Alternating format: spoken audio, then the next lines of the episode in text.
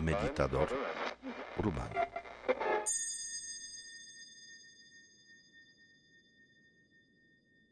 Seguimos hablando sobre el karma. Hoy hay un tema particularmente interesante porque ya hemos visto que el karma nace profundamente desde nuestras acciones, pensamientos e, e, intenciones y hemos visto cómo se asienta dentro de la estructura de cada uno de nosotros. Cómo las huellas que dejan acciones que hacemos se multiplican y se apoyan mutuamente y se fortalecen y generan semillas que son intenciones y tú ya sabes que la intención, la tendencia que generas de esta manera es un paso para una acción y eso es lo que nos atrapa en esa mecánica en, en resto de nuestra vida. Nos atrapa la mecánica de repetir lo mismo, lo mismo, lo mismo y luego dices, ¿por qué yo? Pues porque tú estás teniendo y desarrollando esta mecánica interiormente. Pero hoy te tengo una noticia no muy alegre, en verdad, pero muy importante. Si tú quieres cambiar el karma, quieres cambiar esa construcción externa de tu vida y de tu realidad, tienes que saber esto. Tienes que considerar algo más aparte de mis acciones propias e intenciones y mis emociones y mis pensamientos que generan, que son el karma y generan huellas y semillas. Hay algo más. El karma se multiplica. Y la manera en la que se multiplica es brutal. Y además ya está fuera de nuestro alcance porque se multiplica con otros karmas. Te lo explico. Todo lo que hemos visto hasta ahora se refiere al karma personal de cada uno de nosotros. Son acciones mías, son karmas míos, son pensamientos míos, son intenciones mías, son emociones mías. Es mi mundo, mi universo interno y a cada uno de estos movimientos llamamos karma yo genero esa energía, pero una vez esa energía manifiesta, tú ya sabes, deja huella, huella. Pero se multiplica. Te explico por qué. Cuando hay dos personas que se aman, cuando estás en una relación de cierto tiempo, que es una relación que está ya en el modo un poco automático, ya no tienes que cuidar ni cambiar nada porque las cosas van de manera medianamente correcta o perfecta o la que sea, pero, pero la relación va por sí misma. Para que esa relación vaya por sí misma, uno tiene que estar abierto, es decir, tiene que aceptar ciertas cosas y tolerar ciertas cosas. Nosotros, cuando hay tolerancia, reconocemos inmediatamente que hay apertura. Entonces, cuando hay apertura entre dos personas que se aman, fíjate que los karmas se intercambian. Las huellas kármicas, o más bien las semillas kármicas de esas personas, que son tendencias personales e individuales, se intercambian. Y se intercambian a tal grado que esas personas comienzan a eh, asemejarse. Y a veces a tal grado, yo he visto eso tantas veces en, en, Estados Unidos particularmente, que va una pareja a comer, desayunar, lo que sea, y dices, por Dios, o sea, ni siquiera sé quién es quién, se visten igual, hablan igual o ni hablan, se peinan igual, se parecen tanto que no sabes quién es quién. Por un lado, me sorprende y digo, qué flojera, yo no quiero ser igual que mi pareja, pero por el otro lado dices, qué padre que llegan a ese punto de equilibrio y lo viven todo compartido. Evidentemente tienen las mismas emociones, viven en el mismo universo, en lo que cree uno, cree el otro. Y tienen los mismos miedos y las mismas frustraciones y el mismo dolor y las mismas fuentes de gozo y de placer y de felicidad y de bienestar, todo es igual. ¿Te das cuenta? El interior de ambas personas se ha intercambiado, multiplicado mutuamente. Lo mío ya es tuyo y lo tuyo ya es mío. Como digo, está padrísimo eso, una relación increíble, aunque el precio es perder tu identidad eh, y tu forma individual. Pero pues uno tiene que evaluarlo si eso es lo que quieres en tu, en tu relación de pareja o no. La mala noticia es que no tienes por qué estar enamorado o eso no para que ocurra ese intercambio y no tienes eh, que tener pareja para que ocurra ese intercambio. Mientras que en la pareja para que eso ocurra debe haber una aceptación mutua, es decir, la apertura, lo mismo ocurre entre los enemigos. Tú para enemistarte con alguien, para intercambiar tu odio, tu rencor, tu enojo, tu, tu, apego, tu lo que sea, también tienes que abrirte y el otro también tiene que hacerlo. Así que nuestros peores enemigos nos donan sus tendencias y sus karmas y nosotros les donamos los nuestros. No, no donamos porque se, no es que los míos se van y se quedan allá. No, no, se multiplican los compartimos y a tal grado que nuestros pleitos ya son parecidos, que los sentires son parecidos. Y comenzamos a expresarnos de la misma manera y comenzamos a comportarnos de la misma manera. Y si a la larga miras una pareja de enemigos, se parecen muchísimo. Eso es brutal porque quiere decir que te enriqueces, enriqueces tu interior constantemente, no solo con aquellos que amas, pero también con aquellos que odias. No, bueno.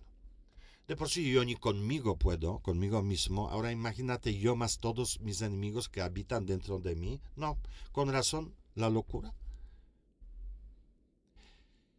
Esa ley de multiplicarse es tan clara y es tan poderosa que si alguien no lo considera, no podrá cambiar su karma nunca jamás.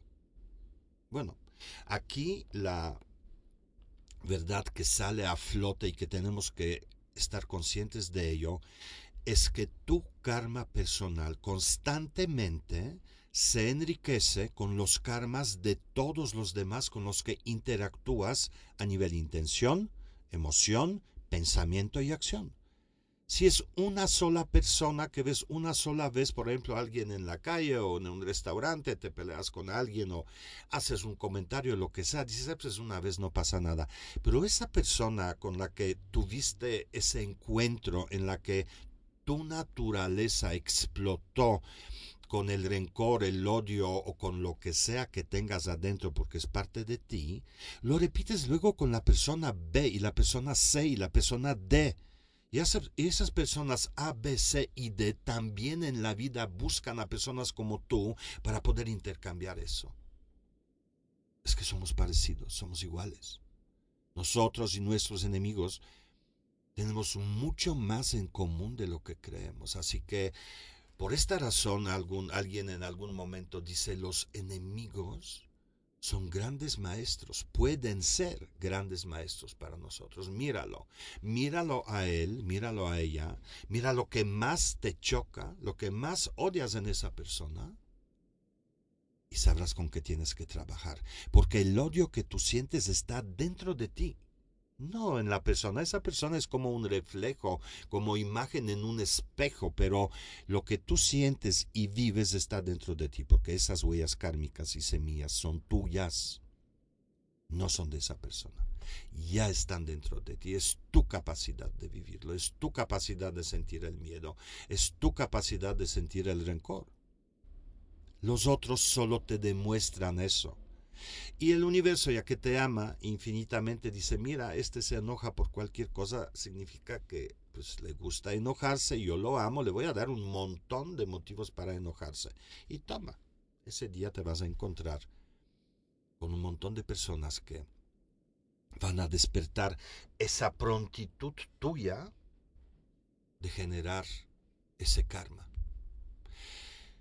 Entonces, a nivel personal, generamos somos grandes fábricas y repetimos una y otra vez, pero luego por semejanza intercambiamos los mismos karmas espantosos, se multiplican, quieres o no, al menos que tú detengas esa mecánica.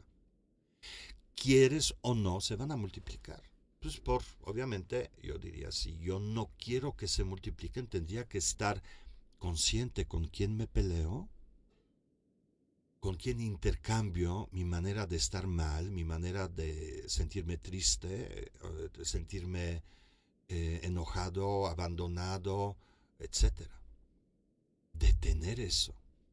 Pero eso va un poquito más allá de la apertura a una persona en particular que amas o que odias.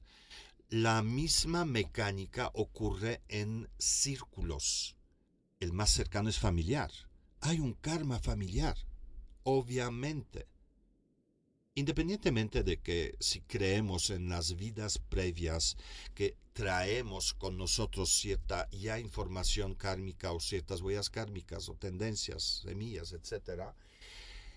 Si no crees en eso, tan solo piensa cuántos días no has visto, escuchado, interactuado con tus papás, abuelos, hermanos, primos, etcétera las mecánicas son parecidas y por cuanto nuevamente algo te choque y digas, no, eso yo no, pues eso sí, porque es parte de ti, por eso te choca. Entonces hay un karma familiar también en este sentido, pero también karma de un grupo sólido de amigos. Karma de, qué sé yo, una escuela. Karma de un lugar de trabajo, de compañeros de trabajo, llevas 10 años en un trabajo, ¿no te parece que algo comienza a ponerlos en la misma circunstancia? ¿Reaccionan igual? Pasamos tiempo juntos, comemos juntos, juntos, trabajamos juntos, vamos de fiesta juntos, pues eso se intercambia, esas tendencias, esos pensamientos, esos sentires, esas emociones, esas acciones, esas palabras esas caras, esas posturas. Todo eso es un océano en el cual estamos inundados y sé, tú participas en eso porque dejas tus huellas y también te nutres de la de los demás. Entonces, hay karma particular, individual. Luego hay karma que intercambias con otras personas con las cuales convives intensamente, ya sea en forma negativa o positiva. Karma familiar, de amigos, de cuates, de trabajo. Y hay también karma social. Hay karma de una colonia, hay karma de un edificio, karma de una ciudad, karma de un país, karma de una cultura, civilización, karma de una época. Lo que está ocurriendo ahorita en, en nuestra época, en la que momento que vivimos, claramente está cargado de intenciones poderosas que van, que nos arrastran como ríos. No es un riachuelo donde tú puedes detenerte y darte cuenta. No, ya te revolcó, te llevó, te estrelló. Y ahora piénsale, ¿qué pasó? Todos esos poderes externos que nos arrastran es justamente karma compartido que nos corresponde vivir. No es destino, te corresponde porque tú estás conectado con eso. A través de tus propios karmas hay vínculos que salen de ti, ganchos que te conectan con esa realidad y esa realidad está conectada contigo y te, te alimenta a ti también. Entonces, tenemos nuevamente para poder cambiar nuestra realidad, tenemos que entender que existe el karma personal, es decir, lo que haces, sientes, intencionas, lo que piensas, lo que emana de tu vida hacia afuera o hacia adentro, porque también hay un karma de uno con uno mismo. Eso deja huellas en ti, las que repites más veces se convierten en tendencias que llamamos semillas, y luego estas semillas se multiplican con los parecidos, con los que amas, con los que odias, con cuates, con familiares, con vecinos, con colegas en tu trabajo. se multiplican, por lo tanto, tus propias tendencias, tus propias semillas se empoderan. Una persona que entra en una sociedad, un grupo de personas lleno de alegría, lleno de fe, de confianza, de alguna manera se contagia con eso. Ese contagiarse justamente consiste en mis propias semillas kármicas que contienen la parte de la fe, con que tienen eh, que se relacionan con mi capacidad de amar y conectan los miles y miles, las miles y miles de semillas de los otros y nos empoderamos mutuamente. Claro, yo siempre hablo del karma porque soy súper dramático Habló del karma en términos negativos para sacudir las mentes de todos, pero igual el amor se contagia. Igual la bondad se contagia. Igual la empatía se contagia. La alegría se contagia. La ecuanimidad se contagia. La sabiduría se contagia. Finalmente, al final, en el último capítulo de estas conversaciones sobre el karma, voy a decir eso. O sea, si tú quieres amor, genera el karma del amor. Busca lugares donde sientes ecuanimidad, busca lugares donde sientes alegría. O sea, quieres esto, no esperes detrás de la puerta que, que el amor toque tu puerta, porque te lo juro, va a tocar todas las demás menos la tuya. Porque no hay dentro de ti ese recipiente y relación con tu pro, contigo mismo a través del amor. No hay karma maduro, tendencia madura que muestre tu capacidad de amar. Hay que amar para que el amor llegue, ¿no? Pero bueno, esto será el último capítulo de cómo cambiarlo. Pero hoy la enseñanza termina en este descubrimiento increíble de karma personal, familiar, amigos, enemigos, de una ciudad, de una época, y de una sociedad, nuestra responsabilidad, por cuanto creamos que no es así, tenemos una responsabilidad cada uno de nosotros ante la sociedad, porque todos aportamos con nuestras caras, pensamientos, intenciones. No tienes que salir de la cara para que generes esa energía en la sociedad en la que vives. Si tu conciencia te da solo a la sociedad de mi familia, pues eso es. Pero quieras o no, eso aporta a toda la sociedad. Entonces, si vives un acto de tristeza, una época de tristeza o de soledad, sepas o no, estés consciente o no, estás conectado con todos los demás que están solos. No, por Dios, es un océano. Ahora, nos desconectamos cada vez más y más y más unos de otros. Así que la soledad no es un fenómeno, es un estatus de nuestra civilización, del momento que vivimos. Y cruzado un cierto punto, va multiplicándose de manera exponencial. Ya es difícil que se no se va a detener por sí mismo, pues. Nunca. Y además, y además tenemos esa tendencia, karma nuevamente, de la soledad, extrañísimo, de que la juzgamos y la empoderamos. Yo estoy mejor solo. No. No, tal vez sientas menos miedo o un montón, pero nadie está mejor solo.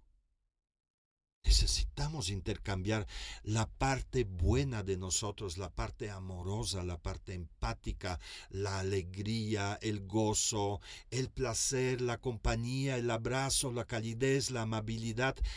Compartamos eso. No compartamos soledad, tristeza, desconexión, enojo porque cada vez que tú lo haces, aunque sea adentro de ti, en tus emociones solamente, en tu mente, viendo la tele, viendo noticias, haciendo comentarios para el interior, te conectas con millones iguales que tú y te empoderas. ¿Nunca te has dado cuenta que cuando oyes una noticia y te explota la noticia en la mente, sientes realmente ese poder? Híjole, por supuesto que sí. Es tan grande porque conectas el campo idéntico de todos los demás. Yo no quiero sentir eso. Yo no sé cuál es la mecánica para que no ocurra. No lo sé. No ver la tele, no, no, leer periódico. Bueno, de alguna manera tenemos que estar presentes y conscientes en lo que está pasando. Pero cómo desarrollar ese filtro que me permita cuidar cualidades y esos karmas que me hacen ser un ser humano mejor, por lo tanto, un ser humano más completo, feliz, gozoso, alegre, sano.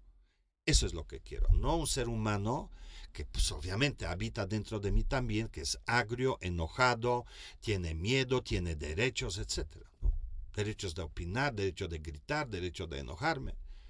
No, ese no me gusta, ese no lo quiero. Amigos, lo que tú eres en tu esencia, tu esencia está hecha de cada cosa que has hecho, dicho, sentido y pensado en tu vida, más las vidas anteriores. Todo eso, todo el tiempo lo compartes con los demás y los demás comparten contigo. Es increíble, es terrible, pero al mismo tiempo, el saberlo te otorga un poder increíble de cambiarte a ti mismo y cambiar a los demás. ¿Qué te parece eso?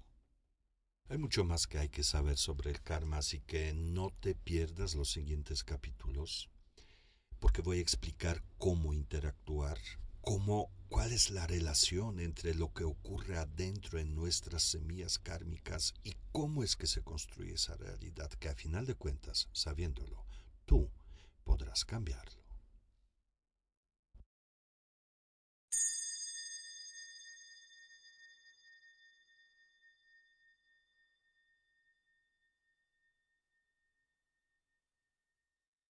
Este es un podcast producido por Southside Bros.